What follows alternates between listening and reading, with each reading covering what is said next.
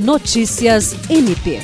O Ministério Público do Estado do Acre, por meio do Centro de Apoio Operacional de Defesa do Meio Ambiente, Patrimônio Histórico e Cultural, Habitação e Urbanismo, participa, entre os dias 12 a 16 de setembro, de uma oficina de atualização do Plano Estadual de Prevenção e Controle dos Desmatamentos e Queimadas do Acre.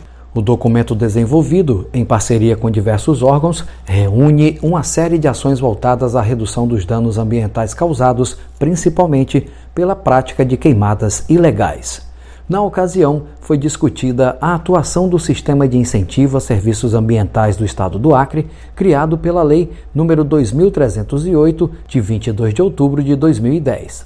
Pelo MPAC, esteve presente o Procurador de Justiça e coordenador do CAOP Mapu, Getúlio Barbosa, que reforçou os objetivos das atividades, bem como a importância do diálogo do MPAC com órgãos ambientais para garantir o controle dos desmatamentos ilegais.